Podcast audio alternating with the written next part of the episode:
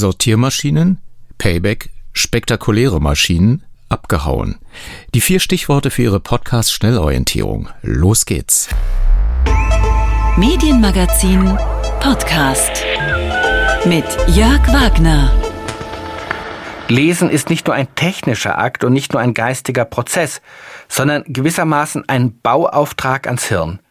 Die Hirnforschung hat gezeigt, wie Regionen des Hirns, die eigentlich für ganz andere Aufgaben gedacht sind, zum Beispiel Sehen, das Hören oder auch der Geruchssinn, im Laufe des Heranwachsens des jungen Lesers sich neu miteinander verbinden. Das Hirn wächst dabei gewissermaßen über sich selbst hinaus. Das Geheimnis im Herz des Lesens schreibt Margaret Wolf, die Verfasserin des maßstabsetzenden Standardwerks zur Biologie des Lesens, ist die Zeit, mit dem es dem Gehirn die Freiheit gibt, Gedanken zu haben, die tiefer sind als die Gedanken, die ihm bisher gekommen sind. Vielleicht haben Sie sie erkannt. Es war der 2014 verstorbene FAZ-Herausgeber und Autor Frank Schirmacher in seinem von ihm vorgelesenen Buch Payback. Natürlich in der Hoffnung, dass wir, die seine Gedanken lesen, in unserem Gehirn etwas auslösen. Ich habe das Buch, das 2009 erschien, noch einmal gelesen und kann es nur weiterempfehlen, aber dazu später. Vorher hören wir eine frische Buchempfehlung, kann man schon so sagen, von Vera Linz, die uns äh, traditionell zu Ostern wieder zugeschaltet ist aus dem Berliner Studio Studio. Vielleicht schon mal die Titel und Autoren, Vera? Ja, ich habe äh, zwei Bücher mitgebracht, aber wir wissen noch nicht, äh, ob wir es schaffen. Wir werden mal sehen. Also das erste Buch ist vergangenes Jahr erschienen. Es ist aber immer noch top aktuell natürlich. Und es kommt noch eine weitere Aktualität dazu. Das Buch ist für den Deutschen Sachbuchpreis nominiert worden. Die Nominierungen sind in dieser Woche bekannt gegeben worden und äh, verliehen wird der Preis am 30. Mai. Und jetzt zum Titel. Das Buch heißt Sortiermaschinen von Steffen Mau und das andere Buch, das verraten wir dann später. Und auf jeden Fall alles wie gewohnt in der vorösterlichen Medienmagazin-Ausgabe vom 16. April 2022. Vom Mund zum Ohr auf dem Strahle der elektrischen Kraft.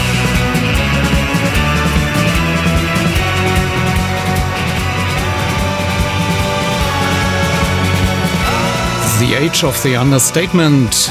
Jetzt hier im Radio 1 Medienmagazin im vorösterlichen und wenn Sie jahrzehntelang schon das Medienmagazin lauschen, also Sie könnten es äh, 25 Jahre bald, ähm, dann wissen Sie, um Ostern rum gibt's immer Medienbücher. Und zur ersten Buchempfehlung Sortiermaschinen, die Neuerfindung der Grenze im 21. Jahrhundert äh, zu Beginn. Klingt jetzt vom Titel nicht unbedingt, als würde es in eine Mediensendung passen, Vera?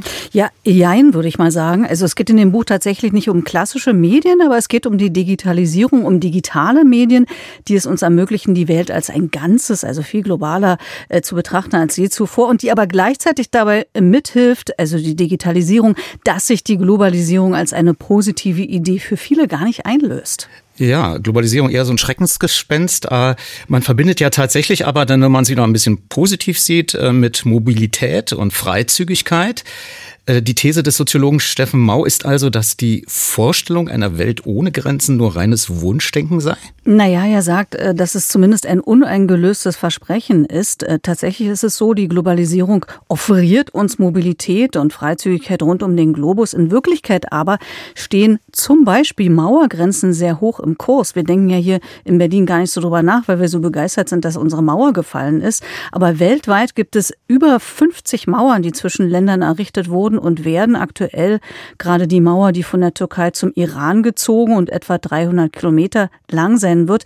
Dann kommen noch Dutzende Grenzzäune hinzu, mit denen sich Staaten physisch abschotten. Also von einer Entgrenzung oder generellen Öffnung kann keine Rede sein. Im Gegenteil, so Steffen Mau, die Globalisierung habe die nationalen Grenzen sogar noch verstärkt und äh, sie hat die Grenze außerdem komplett neu erfunden. Die Globalisierung hat die Grenzen neu erfunden. Ja. Was sagt denn der Autor? Hat sich der in der Art und Weise, wie Staaten nun äh, Mobilität regulieren, äh, hat er das als Veränderung äh, beschrieben oder passiert das einfach so? Ja, genau. Also er beschreibt das sehr ausführlich. Grenzen weisen im Gegensatz zu früher eine ungemeine Vielfalt auf und sind eben jetzt heute mehr als nur Mauern und Zäune. Und da kommt jetzt eben auch gleich die Digitalisierung ins Spiel. Sie sind sichtbar und unsichtbar, fixiert und beweglich, physisch und virtuell, regional und global und auch ihre Funktion hat sich erweitert. Statt vor Angreifern zu schützen, geht es jetzt vor allem um Mobilitätskontrolle, also darum herauszufiltern, wer ein Land betreten darf und wer nicht. Und diese Vielfalt an Grenzen macht es möglich, viel selektiver vorzugehen als in früheren Zeiten und genauer zu differenzieren, nach welchen Kriterien ich jetzt jemand reinlasse oder nicht. Und das Paradox, das hier entsteht, ist, Je mehr Bewegung die Globalisierung einigen wenigen Privilegierten ermöglicht, also uns zum Beispiel ja durchaus, äh, desto mehr werden jene ausgebremst, deren Mobilität für die globalisierte Wirtschaft als Risiko angesehen wird. Der Mensch wird also als Risikofaktor betrachtet. Und das sind eben sozial schwache, vom Krieg bedrohte, gering qualifizierte oder, wie wir es in der Pandemie erlebt haben, auch Corona-Infizierte. Die Kriterien können sich da also verändern, je nach Lage. Und darum sind die neuen Grenzen jetzt sortiert Sortiermaschinen, mein Steffen Mau. Okay, also da sortiert jemand uns Menschen, genau. äh, um uns äh, vorbeizulassen oder uns aufzuhalten. Wie genau erklärt das Steffen Mau? Wie funktioniert das mit diesen Sortiermaschinen? Also er erklärt diese Veränderung aus drei Perspektiven. Politisch, räumlich und äh, technologisch. Mauern etwa äh, seien heute Wohlstandsgrenzen, politisch-ökonomisch motivierte Bollwerke, die Wohlstandsgefälle regulieren sollen, also Ungleichheiten zwischen Arm und Reich stabilisieren. Andere Grenzen dagegen haben sich von den Territorien, denen sie zuzuordnen sind, räumlich abgelöst. Und ein gutes Beispiel dafür ist die Vorverlagerung europäischer Grenzkontrollen in den Niger. Das afrikanische Land hält für die EU Flüchtlinge auf, die sich via Libyen auf den Weg nach Europa machen. Am effektivsten aber sind sogenannte Smart Borders, bei denen digitale Technologien zum Einsatz kommen. Und äh, Steffen Mau stellt hier mehrere Pilotprojekte vor. Das ist sehr spannend zu lesen, auch so bedrohlich, fand ich. Also angefangen bei Avataren als digitale Grenzposten, die wir hier in Europa ja auch kennen, wo eben kein Mensch mehr den Pass kontrolliert, sondern ein Automat.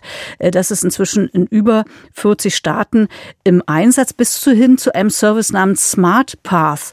Das ist ein Service, bei dem man sein Gesicht und ein paar Daten einscannen lässt und von da an wird man nach der Einreise überhaupt nicht mehr kontrolliert, weil das System die Information automatisch an alle Kontrollpunkte, die man passiert, weiterreicht. Wir können also sehen, äh, der Missbrauch von Technologien oder die Gefahr von Technologien, die du ja dann später auch äh, noch ansprechen wirst in deinem Buchgespräch, äh, das wird hier sehr gut sichtbar. Also man kann freier reisen, aber man wird äh, komfortabler überwacht. So habe ich das jetzt zumindest verstanden. Bleiben wir nochmal bei deinem Buch. Wie bewertet ihr äh, diese neuen Grenzen äh, moralisch oder ethisch oder philosophisch? Was sind die Vorteile und wo liegen die Risiken? Naja, zunächst mal beschreibt er, was ist, also mit einer sehr umfangreichen Beispielsammlung und äh, dann betrachtet er das Ganze aber doch mit einem äh, kritischen Blick. Ich will mal drei Beispiele nennen. Zum einen eben Smart Borders. Hier warnt er vor Data Valence. Das Wort ist eine Mischung aus Data und Surveillance. Also also er warnt vor der Überwachung durch Daten. Wenn viele Informationen in Datenbanken gespeichert und über Netzwerke verteilt werden, ist der Mensch natürlich gläsern irgendwann.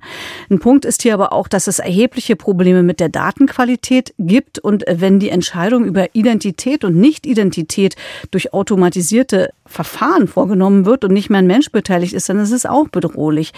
Ähm, ein zweites Beispiel, bewegliche Grenzen, fand ich sehr interessant, äh, was ich schon erwähnt hatte. Niger ist das Nadelöhr für illegale Migration im südlichen und westlichen Afrika.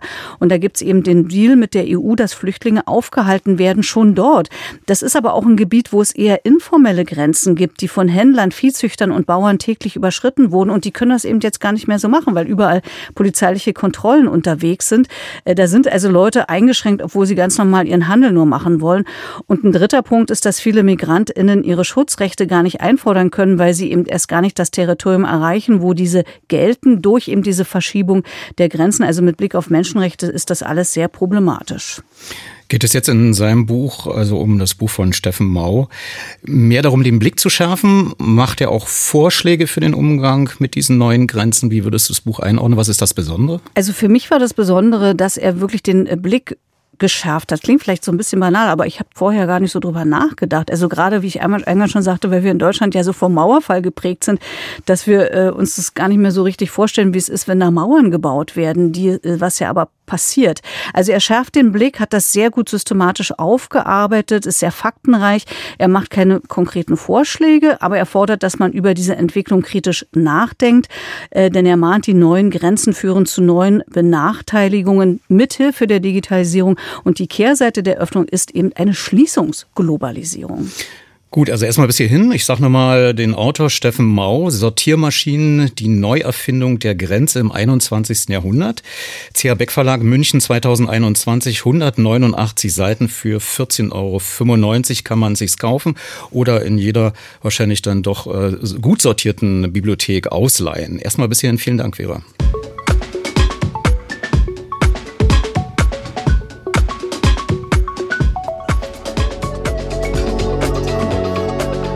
Weniger lesen, aber aus Prinzip doppelt.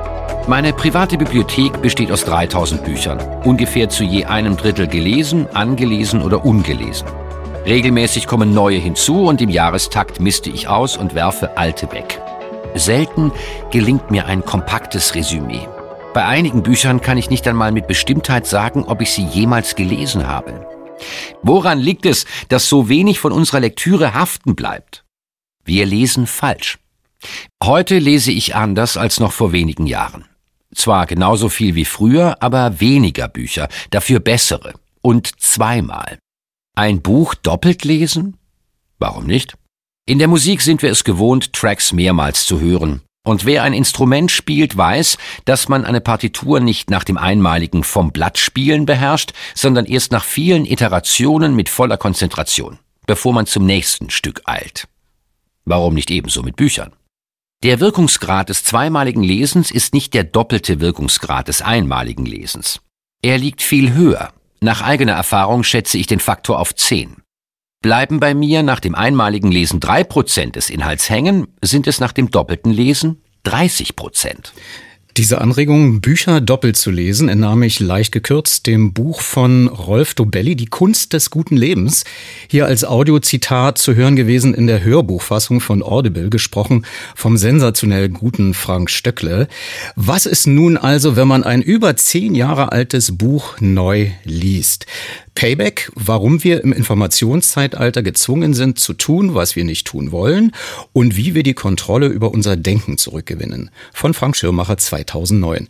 Ein Buch, von dem ich ehrlicherweise auch nicht mehr hundertprozentig weiß, ob ich es jemals gelesen habe oder nur sehr ausführlich darüber. Wie sieht's bei dir aus, Vera? Ja, ich muss sagen, ich erinnere mich sehr gut an das Buch und vor allem aber an die Debatten darüber, ich erinnere mich aber nicht mehr, ob ich sie gelesen habe. Darum sage ich mal sicherheitshalber nein, ich habe es nicht gelesen. Was ich aber abgespeichert habe, Jörg, ist, dass ich Schirmachers Technikkritik, die er auch äh, in seinen Artikeln in der FAZ äh, zum Ausdruck gebracht hat, die Art und Weise, wie er es vorgetragen hat, dass ich das als alarmistisch empfunden habe und darum dem skeptisch gegenübergestanden habe, war, bin. Insofern bin ich gespannt, was du aus diesem Buch rausgezogen hast. Naja, zum einen die These, die ich damals schon so verstanden habe, nämlich, dass der Mensch als biologisches Wesen nicht kompatibel mit dem äh, technischen Internet sei quasi. Also das Übersetzen des menschlichen Denkens und Sprechens in Mathematik und damit meint man also Cloud-Server, Algorithmen und so weiter, die uns helfen können, das massenhafte Auslagern unseres Gehirns von Informationen und Entscheidungen zu ermöglichen. All das führe dazu, dass sich die von uns programmierten Maschinen immer wieder zurückmelden um uns wieder Informationen zu geben. Dann gibt es einen Ping und einen Alarm. Und äh, das sind ja Informationen, die wir eventuell benötigen. Das würde letztlich unser Gehirn verändern. Hören wir doch mal Frank Schirmacher in seiner Hörbuchfassung. Dieses Buch will zeigen, wie die Informationsexplosion unser Gedächtnis, unsere Aufmerksamkeit und unsere geistigen Fähigkeiten verändert wie unser Gehirn physisch verändert wird, vergleichbar nur den Muskel- und Körperveränderung der Menschen im Zeitalter der industriellen Revolution. Was wir im Augenblick als geistige Überforderung mit den neuen Technologien bei gleichzeitiger körperlicher Lust an ihnen erleben, sind nur die physischen Schmerzen, die uns die Anpassung an diese neue Intelligenz zufügt. Die digitale Gesellschaft ist im Begriff, ihr Innenleben umzuprogrammieren. Wir werden aufgefressen werden von der Angst, etwas zu verpassen und von dem Zwang, jede Information zu konsumieren. Wir werden das selbstständige Denken verlernen, weil wir nicht mehr wissen, was wichtig ist und was nicht.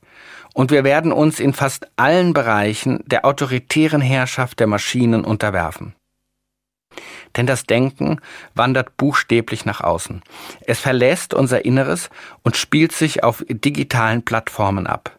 Das Gefühl, dass das Leben mathematisch vorbestimmt ist und sich am eigenen Schicksal nichts mehr ändern wird, ist einer der dokumentierten Effekte der Informationsüberflutung.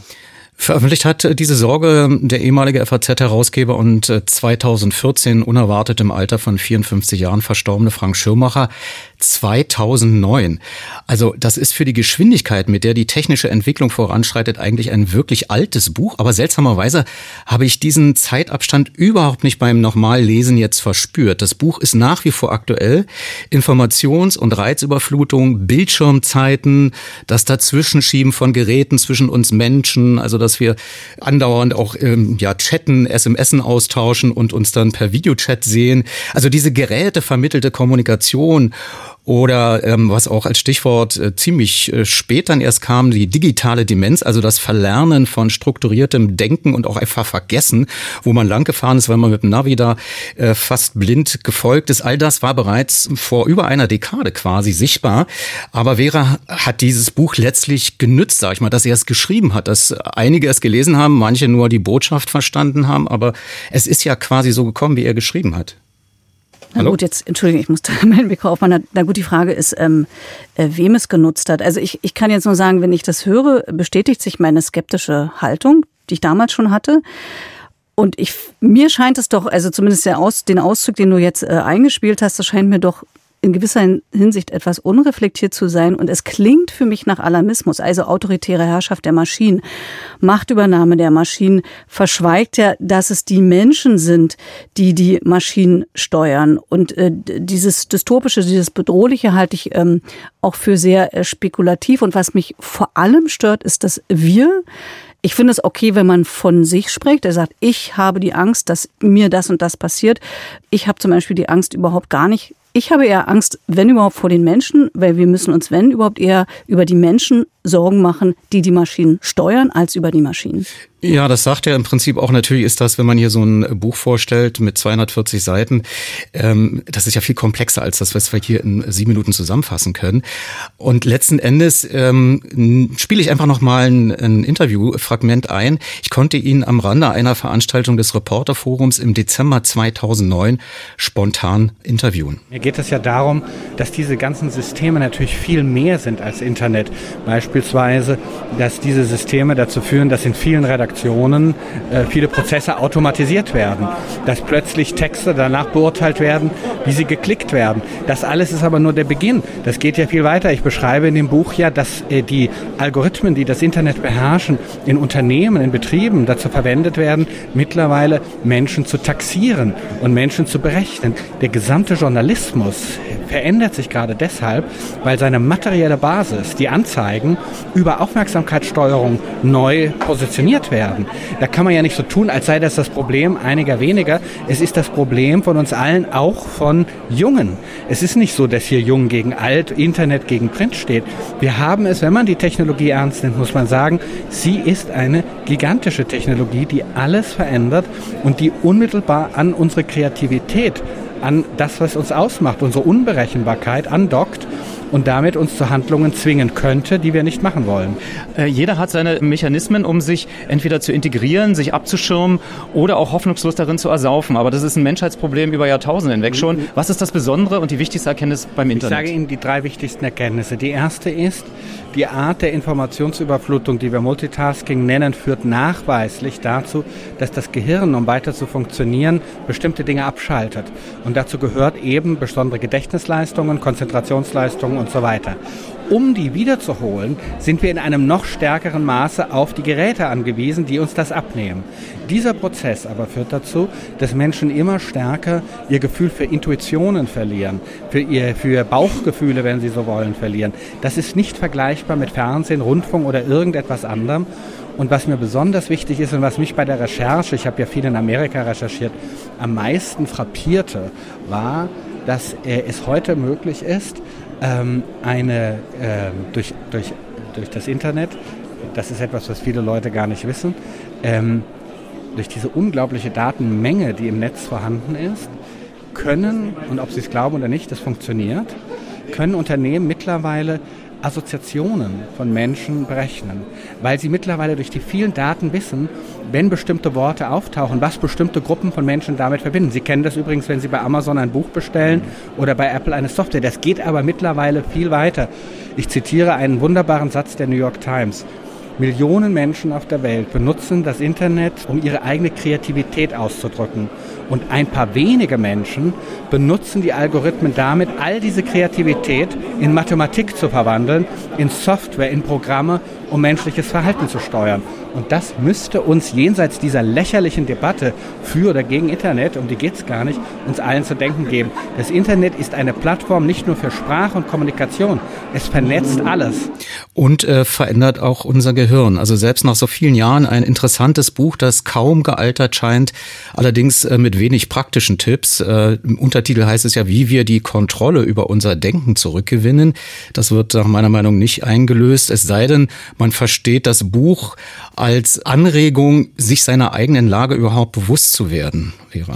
Ja, ich würde zwei Dinge dazu anmerken wollen. Zum einen, äh, er sagt ja viele Dinge richtig und er sagt ja auch ganz richtig, dass es die Menschen sind, die bestimmte Sachen machen, die also die Technik so und so für sich programmieren und dann so und so für sich nutzen. Also finde ich, sollte die Kritik eben in Richtung Menschen gehen und in Richtung der Frage, was wir damit machen und nicht in Richtung Technik. Also da finde ich, ist, ist die, die Stoßrichtung sozusagen so nicht ganz die richtige.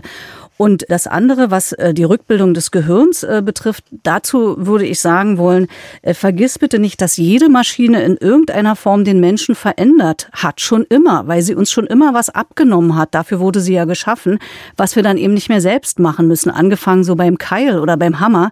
Und dafür bekommen wir eben andere Freiheiten und andere Fähigkeiten dazu. Das ist ein ganz normaler Prozess und es ist eine ganz normale Entscheidung, die wir fällen können. Aber es ist auch ein guter Übergang zum nächsten Buch, was wir doch noch schaffen, nämlich da geht es äh, wirklich um die Frage, warum die Menschen, wie auch Frank Schirmacher, äh, solche Angst vor Maschinen haben. Ich sage aber nochmal den Titel, Frank Schirmacher, Payback, warum wir im Informationszeitalter gezwungen sind zu tun, was wir nicht tun wollen und wie wir die Kontrolle über unser Denken zurückgewinnen. Karl Blessing Verlag, München 2009, 240 Seiten, 16,95 Euro gebunden, als Paperback 12,99 Euro und wenn man es per Kindle liest, 9,99 Euro.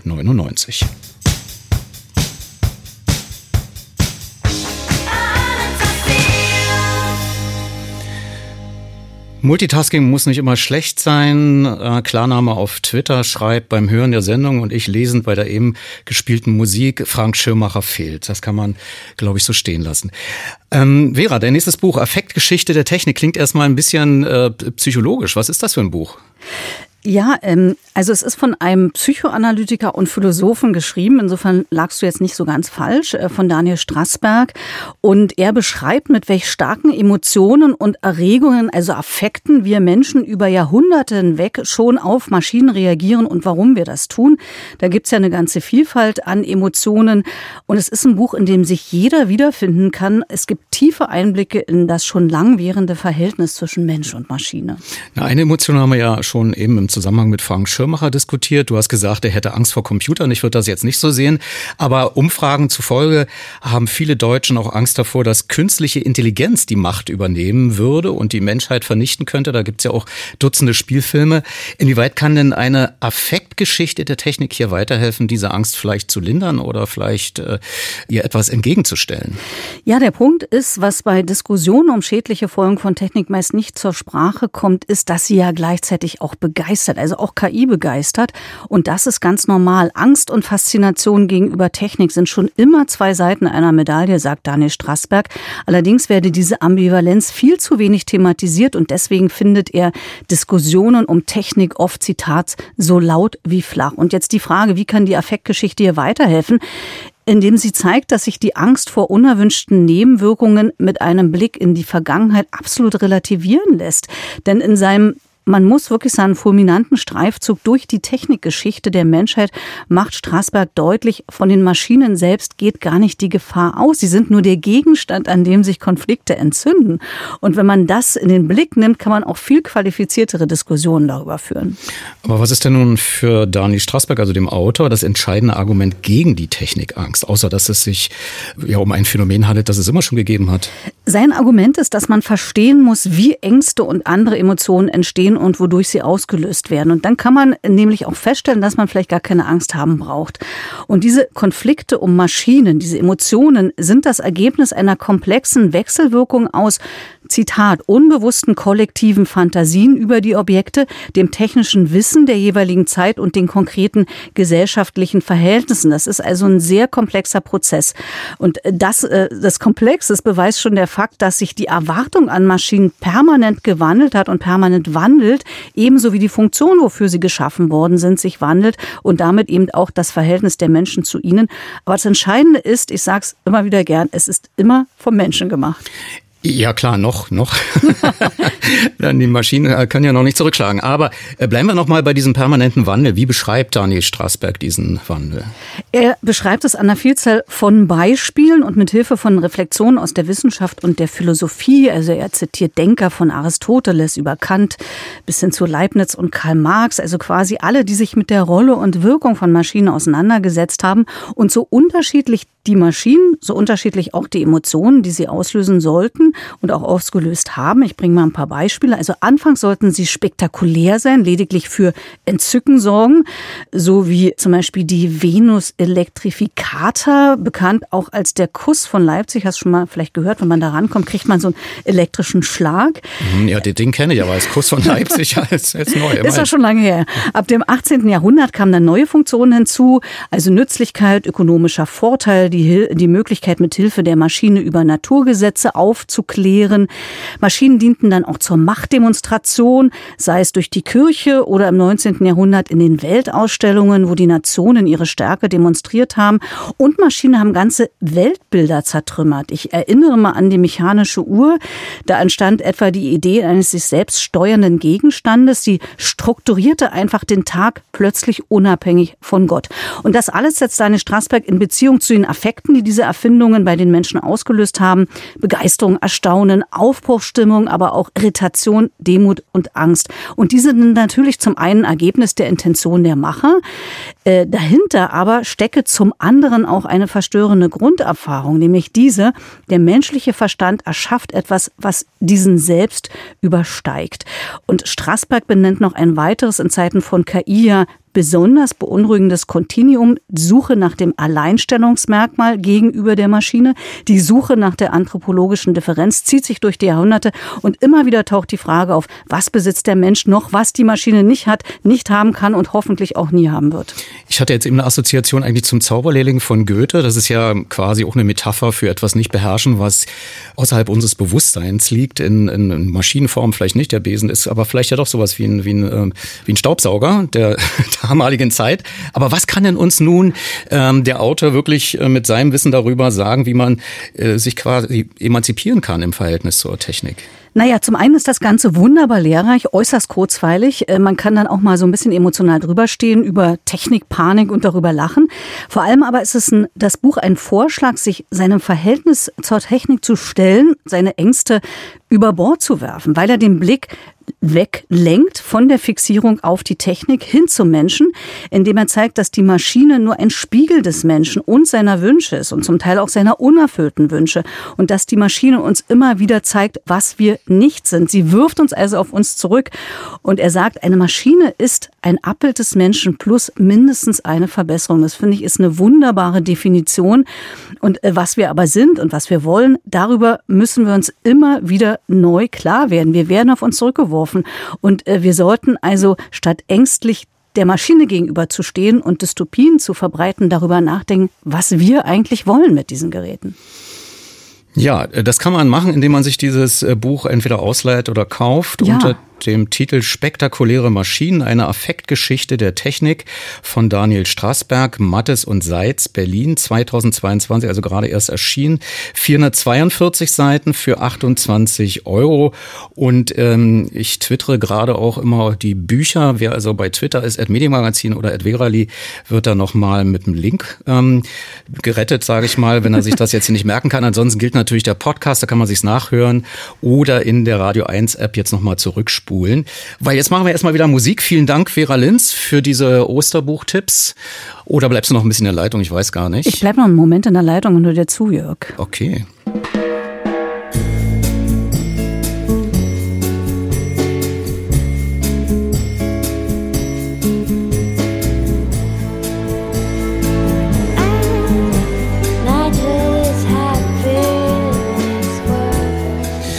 Der letzte Medienbuchtipp für diese vorösterliche Medienmagazin-Ausgabe ist eher einem traurigen und unvermuteten Anlass geschuldet. Der Medienjournalist Rainer Braun verstarb, wie erst diese Woche bekannt wurde, am 8. April im Alter von, vier, nee, von 67 Jahren. Pardon. Er war in der Aufbauzeit des Medienmagazins vor 25 Jahren ein wichtiger und regelmäßiger Autor. Und Vera, du hast ihn auch gekannt? Genau, wir sind uns ja regelmäßig begegnet auf Pressekonferenzen, auf Veranstaltungen und äh, mich hat die Nachricht auch auch sehr getroffen. Rainer Braun war ein sperriger Typ, vor allem aber war er ein Typ, der immer nachbohrte und immer den Finger in die Wunden legte. Mhm. Und ich möchte jetzt sozusagen als letzten Gruß gewissermaßen an ihn erinnern mit einem Interview aus dem Medienmagazin vom 31. Mai 1998, das er mit dem Regisseur Frank Bayer führte. Frank Bayer, er lebte von 1932 bis 2006. Er war DEFA Spielfilm- und Fernsehregisseur, der von DDR-Funktionären bei seinen Filmen regelmäßig ausgebremst wurde, was auch zu Aufführungsverboten führte. Das vielleicht bekannteste Verbot ist Spur der Steine mit Manfred Krug. Eben dieser Manfred Krug veröffentlichte 1997, 20 Jahre nach seiner Ausreise in den Westen, das Buch Abgehauen, in dem er die Ereignisse, die letztlich zu seiner Ausreise führten, dokumentiert hatte. Unter anderem äh, die Geschehnisse um die Ausbürgerung des Liedermachers Wolf Biermann.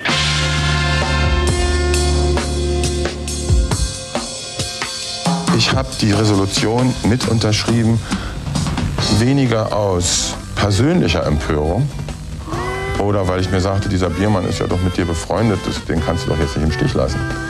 In allererster Linie habe ich diese Resolution mit unterschrieben, weil ich der Meinung war und bis heute bin, dass Biermann nirgendwo auf der Welt eine wichtigere Figur sein konnte als in der DDR.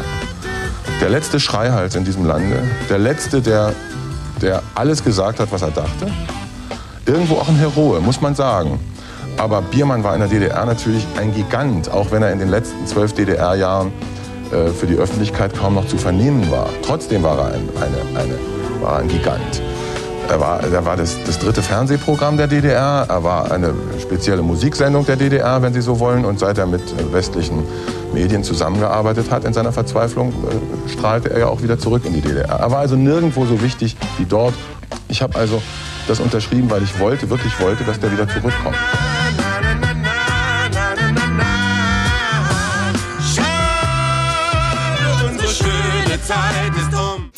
Und Frank Bayer verfilmte das Buch von Manfred Krug Abgehauen. Rainer Braun sprach darüber 1998 mit ihm fürs Medienmagazin. Herr Bayer, die Ausbürgerung Biermanns und im Zuge dessen der Exitus äh, von DDR-Künstlern war sicher ein Punkt, der das Verhältnis zwischen Intellektuellen und der DDR-Spitze nachhaltig gestört hat und in Ordnung gebracht hat. Wie haben Sie selber die Situation erlebt, die Sie jetzt verfilmt haben? Na, ich habe die, äh, die Situation von Manfred Krug aus nächster Nähe miterlebt und habe natürlich auch versucht, da irgendwie Einfluss darauf zu nehmen, allerdings ohne Erfolg. Ich selber bin sogar, nachdem man Manfred Krug erst den dritten Ausreiseantrag abgenommen hatte, und äh, weil er vorher nicht hineingeschrieben hatte, dass er die Staatsbürgerschaft der DDR abgeben will, bin ich selbst bei einem sehr hohen Funktionär gewesen und habe den gefragt, warum muss er die Staatsbürgerschaft abgeben, wenn er das nicht will. Ich habe darauf, darauf zwar keine vernünftige Antwort gekriegt, sondern nur den Satz gehört, das ist wohl so. Wenn jemand das Land auf Dauer verlassen will, aber die DDR-Führung hat das ja dann später nicht mehr gemacht. Sie hat das ja nur im Falle von Krug gemacht und sie, sie, haben dann später wahrscheinlich gedacht, wenn sie den Leuten ein Visum geben, sodass sie wieder einreisen können, dann erzwingen sie ein bestimmtes Wohlverhalten im Westen, was ja dann auch tatsächlich eingetreten ist. War es für Sie in gewisser Hinsicht kompliziert, weil Sie ja als Teilnehmer dieses Prozesses in gewisser Hinsicht natürlich auch immer Partei waren, jetzt die Verfilmung von abgehauen zu übernehmen? Also ich will erst mal sagen, ich war damals natürlich totunglücklich, dass Manfred wegging. Ich hatte ja schon einen Film mit ihm gemacht, den Film Spur der Steine, der lag damals schon seit zehn Jahren auf Eis und man konnte nicht ahnen, dass der irgendwann mal wieder auferstehen wird. Und ich hatte ja einen zweiten Film, den letzten Film, den Manfred gemacht hatte, äh, äh, in der DDR, den Film Das Versteck, den hatte ich ja fertig und es war mir ganz klar, wenn er das Land verlässt, dann wird dieser Film nicht aufgeführt werden. Sie werden ihn nicht populär machen nochmal, wenn er, wenn er in der Bundesrepublik ist. Also ich war darüber sehr unglücklich Und um jetzt den Sprung in die Gegenwart zu machen, ich selber bin nicht auf die Idee gekommen, das Buch zu verfilmen. Ich hatte das zwar mit Interesse gelesen, beziehungsweise kannte den ersten Hauptteil, dieses Protokoll dieser, dieser Gespräche mit dem Politbüro-Mitglied Lamberts kannte ich schon viele Jahre lang, diesen heimlichen Mitschnitt. Ich habe das Buch mit Interesse gelesen, aber erst als dann das Interesse des Westdeutschen Rundfunks und das Interesse der UFA äh, an dem Buch aufkam, äh, und Manfred mich dann anrief und fragte, ob ich die Regie übernehmen will, habe ich mir das Buch dann zum zweiten Mal angeguckt. Und es hat mich schon sehr interessiert, dass dieses Interesse aus einer aus einem fremden Blick kam. Also wenn das ein DDR-Sender oder ein, ein, ostdeutscher Sender äh, gemacht hätte, hätte ich mich wahrscheinlich skeptischer verhalten. Aber offenbar haben die, die Leute, die das Buch gelesen haben, denen man ja nicht unterstellen kann, dass sie aus DDR-nostalgischen Gründen sowas auflegen, fanden das offenbar spannend und auch interessant für die Gegenwart. Und dann habe ich mich hineingekniet und dann fand ich es plötzlich auch spannend, mich noch einmal damit zu beschäftigen. Ihr Film besticht durch eine sehr dichte Atmosphäre. Andererseits haben Sie die Darsteller prononciert gegen die noch lebenden Zeitgenossen besetzt. Na, das stimmt so nicht. Tatsächlich war der Gesichtspunkt der äußeren Ähnlichkeit, wenn Sie das meinen. Dieser Gesichtspunkt stand erst an dritter Stelle. An erster Stelle stand die Altersfrage. Ich habe die Figuren alle in etwa dem Alter besetzt, das sie damals hatten. Also Krug als einen N30er, Stefan Heim als einen 60-jährigen Mann und so weiter und so fort. Der zweite Gesichtspunkt war die Qualität der Schauspieler. Und der dritte Gesichtspunkt, und da gibt es Überschnittpunkte natürlich, wenn es, wenn es mir dann noch gelungen ist, auch vom äußeren Bild her eine Ähnlichkeit herzustellen, wie das zum Beispiel bei den Figuren Jurek Becker der Fall ist oder bei den Figuren Heiner Müller, habe ich das natürlich gerne genommen. Aber ich hätte nie den Typ eingetauscht äh, gegen den besseren Schauspieler. Meine Frage bezog sich darauf, dass natürlich Manfred Krug in der damaligen DDR die Nummer eins der Schauspieler war. Großer Musiker dazu und Interpret. Äh, er hat natürlich nicht zu diesem Zeitpunkt diese Bekanntheit im Westen gehabt, die er heute hat. Das heißt, der Wiedererkennungswert wird einige Menschen vielleicht etwas verblüffen. Ja, ich denke immer noch, dass natürlich da ist da ein Spannungsverhältnis zwischen dem Manfred Krug von heute und dem Schauspieler, der ihn damals besteht. Das kann auch gar nicht anders sein. Aber ich wollte nicht zu einem solchen Mittel greifen, Peter die Haare runterzuschneiden, nur damit eine größere äußere Ähnlichkeit mit, mit Manfred entsteht. Das wollte ich unter gar keinen Umständen. Und ich finde, Lohmeier macht das sehr gut, dass Krug wenn man ihn von heute sieht, natürlich noch eine andere Dimension hat. Er ist ja schließlich auch 20 Jahre älter als dieser junge Schauspieler. Das ist ein anderer Punkt. Das, damit muss man aber leben, glaube ich. Und kann man auch leben. Film und Buch berühren letztendlich vor allen Dingen immer ein Stück DDR-Geschichte. Äh, wie sehen Sie mögliche Rezeptionen in West-Ost? Ich bin sehr gespannt darauf. Ich glaube, die Grundstory dieses Filmes, die kann man überall in Europa verstehen und natürlich selbstverständlich auch in Westdeutschland und gerade weil, sie, weil es ja die gleiche Sprache ist. Ich glaube auch, dass, dass es nicht um ein spezifisches DDR-Problem geht in diesem Film, wenn es auch ein Film in den DDR-Farben ist, will ich mal sagen. Ich will das erklären. Ich glaube, dass diese Frage, wie sich jemand in einer bestimmten gesellschaftlichen Umgebung verhält, ob er konform geht mit Entwicklung, ob er oppositionell ist, ob er Widerstand leistet gegen bestimmte Dinge, ob er zu bestimmten Dingen Ja oder Nein sagt, ist eine Sache, die jeden von uns betrifft, unter jeweils anderen Umständen. Und um so ein Problem geht es in diesem Film, um ein zugespitztes Problem allerdings, wo Leute, die eine Unterschrift geleistet haben, eine Protestunterschrift geleistet haben, ein wirkliches Risiko eingehen und sich diesem Risiko stellen. Andere sind dieses Risiko nicht eingegangen oder waren auch anderer Meinung. Ich meine, wir sind heute auch oft vor solchen Situationen und das kann jeder nachvollziehen im Westen oder auch im Osten. Wenn es dann dazu noch zusätzliche Informationen gibt über die spezifischen DDR-Verhältnisse damals, na umso besser, wenn das in den Farben dieser DDR von damals ist. Aber Nostalgie war ein kein wichtiger Gesichtspunkt für, für mich. Frank Bayer im Interview mit Rainer Braun. Wenn man auf YouTube nach Manfred Krug abgehauen sucht, findet man den Film von Frank Bayer. Ansonsten empfehle ich natürlich ausdrücklich das Buch. Es ist sehr spannend geschrieben und auch sehr mit einer Insider-Schlüsselloch-Sicht, weil er hatte Manfred Krug damals tatsächlich auch ähm, heimlichen Band mitlaufen lassen, als äh, ein SED-Funktionär bei ihm zu Besuch war und davon profitiert das Buch. Manfred Krug abgehauen, Econ Verlag, 1.7.1997 erschienen, 264 Seiten, 10,75 Euro. Und es wäre natürlich nur eine unvollständige Sendung, wenn wir jetzt nicht auch den Sänger Manfred Krug hören würden, mit einem Titel, der in die Jahreszeit passt.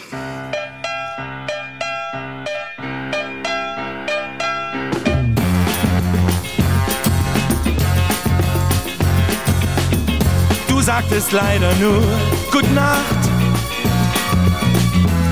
sahst mich schräg von oben an.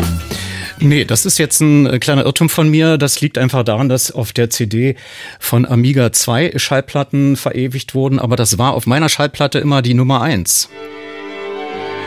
Das ist er jetzt.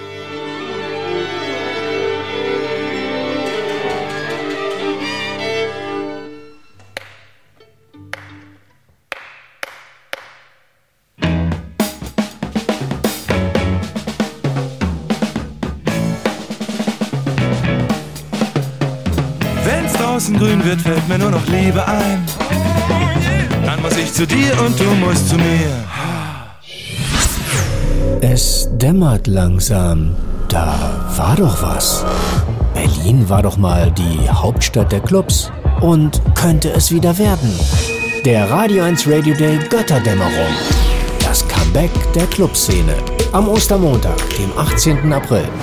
Zehn Stunden über Nachtleben, Drogen, Türsteher, Taschenkontrollen und den Status quo nach zwei Jahren Pandemie. Alle Infos dazu auf radio1.de. Götterdämmerung. Der Radio Day am Ostermontag mit Max Spalek, Anja Kaspari, Sophia Wetzke und DJ Sophia Cortesis. Radio 1. Für alle Göttinnen und Götter, die noch wissen, wie man tanzt und natürlich nur für Erwachsene. 25 Jahre Radio 1. 25 Jahre Medienmagazin. Bevor wir am 27. August 2022 die 25 Jahre vollenden, beim Medienmagazin ist es der 31. August, hören Sie immer mal wieder auch, wie vorhin, Ausschnitte aus der 25-jährigen Medienmagazin-Geschichte. Spulen Sie bitte gedanklich 19 Jahre zurück. Der Samstag vor Ostern war der 19. April 2003.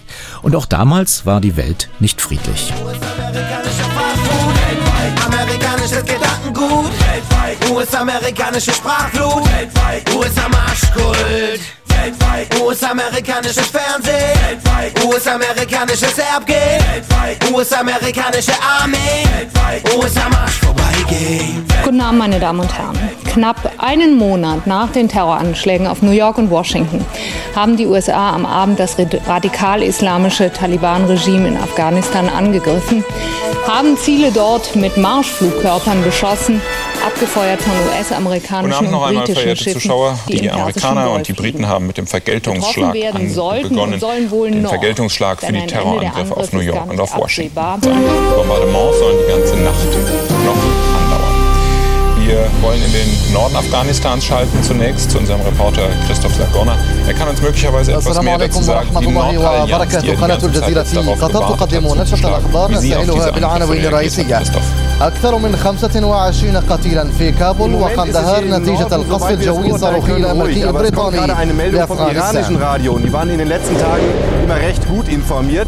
Da heißt es von einem Vertreter der Nordallianz, dass die Nordallianz morgen ja breiter Front zu einer Offensive ausholen wird. Die Laden droht den Wurst. Ihr werdet nie mehr in Sicherheit sein, genauso wie Palästina keine Sicherheit mehr kennen wird. Der Beginn des sogenannten Kriegs gegen den Terror in Afghanistan am 7. Oktober 2001. Der Beginn einer neuen Art Krieg zu führen. Die Fortsetzung erleben wir gerade im Irak, obwohl es keinerlei Hinweise auf eine Verbindung zu den Anschlägen in Washington und New York gibt. Welche Rolle spielen dabei die klassischen und digitalen Medien in der Vorbereitung und Durchführung? Erstes Medienbuch heute am Ostersamstag Medienmagazin Spezial heißt Medien, Terror, Krieg. Herausgegeben unter anderem von Florian Rötzer, Chefredakteur von Telepolis, der Zeitschrift für Netzkultur. Einen wunderschönen guten Abend. Ja, guten Abend. Welche neue Qualität sehen Sie denn im Unterschied zu den medialen Kriegsvorbereitungen und Durchführungen, vielleicht bis hin zu den Propagandakompanien im Zweiten Weltkrieg? Ja, nun muss man sagen, dass äh, neuerdings über das Internet und über die Satellitenfernsehen natürlich die Möglichkeit besteht, überhaupt ein globales Publikum äh, anzusprechen und zu beeinflussen. Also sozusagen die strategische Bedeutung der Medien hat nochmal sehr viel stärker zugenommen. Es richtet sich nicht nur gegen an die eigene Bevölkerung, um die sozusagen zu beeinflussen, sondern es geht in Richtung auf die Weltbevölkerung. Und äh, dadurch wird, finden natürlich Kriege auch äh, sozusagen vor einem globalen Fernsehpublikum statt und müssen dementsprechend auch vorbereitet werden. Also ich glaube, dass der Afghanistan-Krieg und vor allem jetzt der Irak-Krieg eigentlich die ersten Kriege waren, die für ein Medienpublikum auch mit inszeniert worden sind. Also da würden Sie äh, doch schon einen Unterschied machen zum Zweiten Weltkrieg, wo ja die Wochenschauen auch massiv eigentlich versucht haben, ähm, ja zumindest eine Ahnung von Krieg zu transportieren, natürlich propagandistisch aufbereitet. Ja nun, aber damals konnten natürlich äh, Informationen und auch Bilder erst nachträglich äh, an das Publikum gebracht werden. Und äh, sie wurden auch immer nur von bestimmten Medien erbracht, also nationalen Medien erbracht. Jetzt haben die Menschen ja Zugang zu sehr vielen verschiedenen Medien aus vielen verschiedenen Ländern. Und auf der anderen Seite können äh, Informationen und Bilder in Echtzeit sozusagen direkt vom Kampfgeschehen oder direkt von der Front oder vom Geschehen, wo es auch immer ist, zu den äh, Menschen nach Hause gebracht werden. Das ist natürlich eine völlig verschiedene Situation, wie dann dort noch Krieg geführt werden kann. Und auch die Militärs haben natürlich auch einen ganz anderen Zugriff auf die Informationen vom Schlachtfeld oder vom Kampfgebiet. Ich meine, sie verfügen über Drohnen, mit denen sie in Echtzeit zum Beispiel äh, äh das Land beobachten können. Sie haben Echtzeitinformationen, können die Soldaten ja nun auch vom Hauptkommando, das irgendwo auf der Welt sich befinden kann, steuern. Also da greifen sozusagen diese Echtzeitmedien für das Publikum ineinander mit den Echtzeitinformationsmitteln, die das Militär zur Verfügung hat. Medienterrorkrieg ist ja ein sehr globaler Zusammenhang, wenn man das mal so will. Womit beschäftigen sich denn Ihre Autoren auf? Das sind 293 Seiten. Wir haben versucht, sozusagen die ganze Breite desjenigen, was mit den Terroranschlägen in die Welt gekommen ist, äh, ein bisschen aufzureißen. Also angefangen von der Art dessen, wie Terrorakte durchgeführt werden. Terrorakte sind ja auch medienstrategische Akte der Werbungsversuche, die natürlich jetzt beim Sinne des 11.9. besonders gut gelungen ist. Wir haben versucht zu erklären, wie reagieren Medien, die ja nun Verstärker dieser äh, Angebote sind, wie reagieren die darauf, wie werden Kriege in Bezug auf diese äh, Konflikte durchgeführt und welche technischen Neuerungen ergibt es für die Medien und für die kriegsführenden Parteien in, in dem neuen Rahmen. Ihr Buch entstand ja als Reflex auf den 11. September. Sehen Sie den Irakkrieg und die Drohung gegen Syrien ähm, auch in dieser Logik, äh, obwohl es natürlich klarerweise Parallelen gibt zum Afghanistan-Feldzug, aber auch wiederum nicht, denn die Offenheit der sogenannten Embedded-Journalisten, auch wenn man dann auch mal ein bisschen vorsichtig sein muss, ist ja doch genau das Gegenteil von dem, was man in Afghanistan gesehen hat. Ja, ich glaube, die, äh, das Pentagon hat aus Afghanistan und der Kritik, die von den Medien äh, damals kam, gelernt. Damals hatte man ja versucht, möglichst die Journalisten aus dem Kriegsgebiet fernzuhalten. Jetzt hat man ganz im Gegensatz dazu versucht, die äh, Embedded Journalisten sozusagen mitzuführen und äh, sie als Teil des Kampfgeschehens eigentlich mit zu integrieren. Also sie sollten eigentlich die Bilder liefern, die dann äh, für das Publikum gelten. Das konnte man in dem Fall ja auch machen, ähnlich wie in Afghanistan, weil man ja wusste, dass der Krieg äh, sozusagen äh, äh, relativ schnell und ganz sicher gewonnen werden kann. Das wäre natürlich eine Strategie, die nicht so gut greifen würde, wenn man einen Gegner angreift, der doch militärisch auch sehr viel stärker ist. Aber in dem Fall war es eben tatsächlich eine Art Fernsehkrieg. Werden Sie Ihr Buch Medienterrorkrieg erweitern und ergänzen? Äh, es wird nächsten Monat äh, ein Kunstforumsband herauskommen, der den äh, Zusammenhang von Kunst und Krieg behandelt. Und dort wird natürlich der Irakkrieg besonders äh, prägnant sein. Ansonsten machen wir das in unserem Organ, sozusagen, werden wir diese Entwicklungen immer weiter äh, reflektieren und fortsetzen. Man findet sie auch im Netz logischerweise als Zeitschrift Nur, der Netzkultur. Ich glaube, da muss ich widersprechen. Wir sind ein Online-Magazin. Also ja. Es gibt bei uns keine Printausgabe, sondern. Aber dieses Buch, das ist kartoniert und broschiert, heißt äh, Medienterror Krieg und ähm, ja, die ISBN-Nummer und äh, die anderen taktisch-technischen Daten, um am Militärjargon zu bleiben, können Sie auf der ORB-Text-Seite 690 oder auch im Internet unter radio1.de nachlesen. Ihnen erstmal vielen Dank, Florian Rötzer. Ja, gern geschehen. Hm? Wieder. Wieder. Tschüss. 25 Jahre Medienmagazin. Zum Schluss noch ein Transparenzhinweis im Umfeld der Feiertage zu Ostern. Könnte Ihnen aufgefallen sein, dass bewährtes Personal im RBB nicht an den Sendungen beteiligt war oder noch ist. Von 370 in allen Fällen freien Mitarbeiterinnen und Mitarbeitern weiß man, dass sie Urlaub genommen haben, aus Protest sich dem Programm entziehen. Was vielleicht in der Öffentlichkeit nicht so bekannt ist, dass das meiste Programm, was Sie hören und sehen, freie Mitarbeiterinnen und Mitarbeiter erstellen, mit Nachteilen gegenüber dem festangestellten Personal. Das Problem, es gibt unterschiedliche Standards in der ARD, zum Beispiel beim Bestandsschutz. Warum man beim RBB schlechter gestellt sein sollte als beim Südwestrundfunk zum Beispiel, ist eine Frage, um die die RBB Freien Vertretung bisher monatelang ergebnislos gerungen hat. Christoph Reinhardt von der RBB Freien Vertretung, seit 1998 beim RBB bzw. davor SFB, Autor, Reporter und Redakteur. Das Thema ist sehr, sehr wichtig, gerade für die älteren, langjährigen festen Freien. Die Einstellung von ZIP und die Kündigung danach, das war gerade für diese Gruppe ein richtiger Schock. Das ist zwar jetzt schon eine Weile her und viele von den Betroffenen arbeiten tatsächlich weiter, auch im neuen Vorabend des äh, Fernsehprogramms, aber dieses Erlebnis, dass da eine alte Sendung ersetzt wird und das erste, was der Sender ist, alle Mitarbeiter zu kündigen und erst dann gucken, ob man vielleicht doch noch jemanden äh, behalten möchte und nicht umgekehrt zu sagen, Kündigung ist das letzte Mittel, wir versuchen erstmal alle zu äh, unterzubringen, so.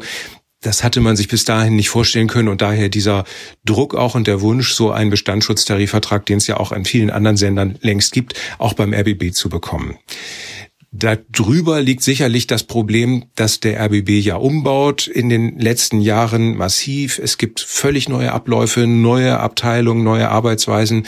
Gerade in der Aktualität sorgt das für Arbeitsverdichtung, Mehrarbeit, Stress. In den letzten Wochen ist dann auch wegen Corona der Krankenstand nochmal richtig hochgegangen. Und nochmal dazu kommt ein Problem mit den ungleichen Honoraren. Im Crossmedial News Center, da arbeiten ja jetzt äh, Kolleginnen und Kollegen aus dem Fernsehen, aus dem Radio, aus den Online-Redaktionen ganz eng zusammen. Aber für dieselbe Arbeit dort gibt's bis zu 90 Euro pro Tag unterschiedlich. Also pro, der Tagessatz ist so weit auseinander, je nachdem, ob jemand vorher Fernsehhonorare oder Online-Honorare gekriegt hat. Da gibt's zwar einen Stufenplan, der die Honorare und auch die Gehälter der Festen angleichen soll, aber da hat sich auch seit über zwei Jahren nichts getan. Das trifft vor allem die Leute aus dem Radio und den Online-Redaktionen, die eher niedrige Honorare haben.